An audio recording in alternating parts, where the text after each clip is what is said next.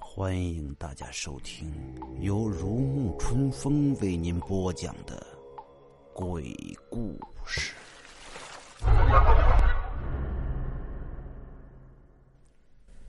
今天我为您播讲的是上书坟。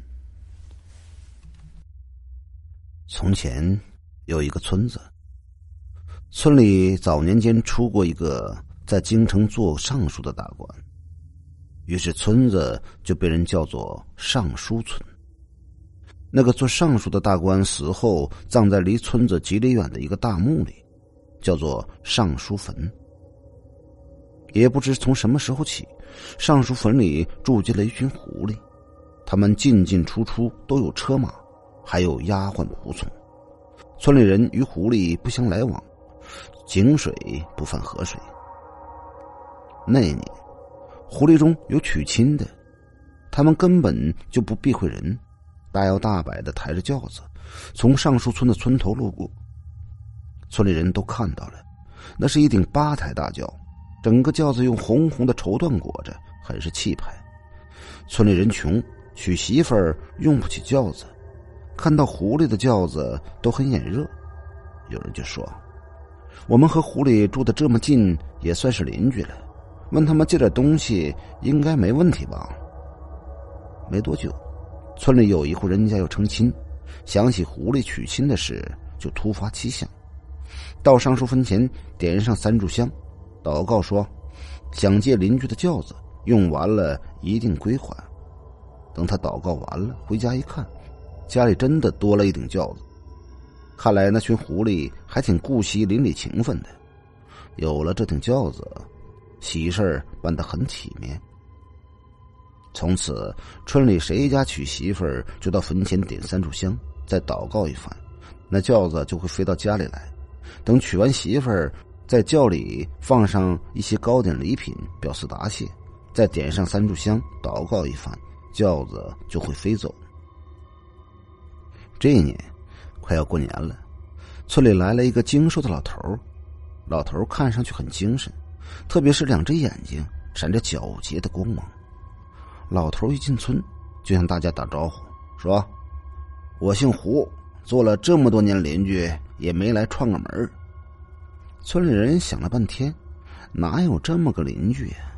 老头对一个村民说：“你家小子前几天成亲，还用过我家的轿子呢。”这么一说，大家明白了，这老头就是尚书坟里的狐狸。看他年龄这么大，应该是狐狸精的头了。村里人就客客气气的问老头有什么事儿。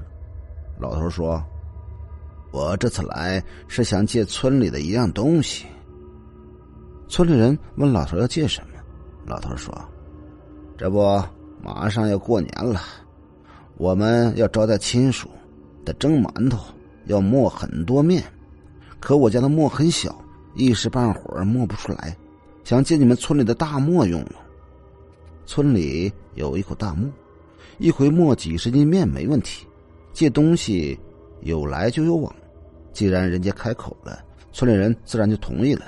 有人说：“哎，只要你们用得着，尽管来磨面就是。”我们这里有拉磨的驴马，想用哪头就用哪头。老头却说：“我想借你们的磨拿回家去用。”村里人都愣了，这磨有几千斤重，自打放在磨坊里，还从没挪动过呢。老头要把大磨拿到上树坟里，那得用多少人拉呀？老头似乎看透了大家的心思，说：“这个你们不用担心，我自有办法把磨弄走。”村里人答应了。第二天，村里突然刮起了旋风，旋风刮呀刮呀。刮到磨坊那里，一下子把石磨卷了起来。村里人看到那几千重的石磨被卷在半空中，忽忽悠悠的向上书坟方向飘去，大家无不咂舌。这狐狸精的法力也太高了。十几天后，又一阵旋风刮来，石磨被卷了回来，安安稳稳的放到磨坊里。石磨上还有几袋子面，看来这是答谢的礼物。村里人把面分了，每家都得了一瓢面。有人发现磨眼里还有很多遗落的面粉，把那些面粉扫出来，竟然也装了半袋子。一时，村里人议论纷纷。上树坟里的狐狸真有钱呢，过个年光磨面就磨了十几天，不知酒肉要置办多少呢。等过了年初五，那个经瘦的老头又来到了村里，他对大家说：“哎，真是不好意思啊，这回还想麻烦你们一点事儿。”村里人问：“这回借什么？”老头说：“这回不是借东西，是想借人。”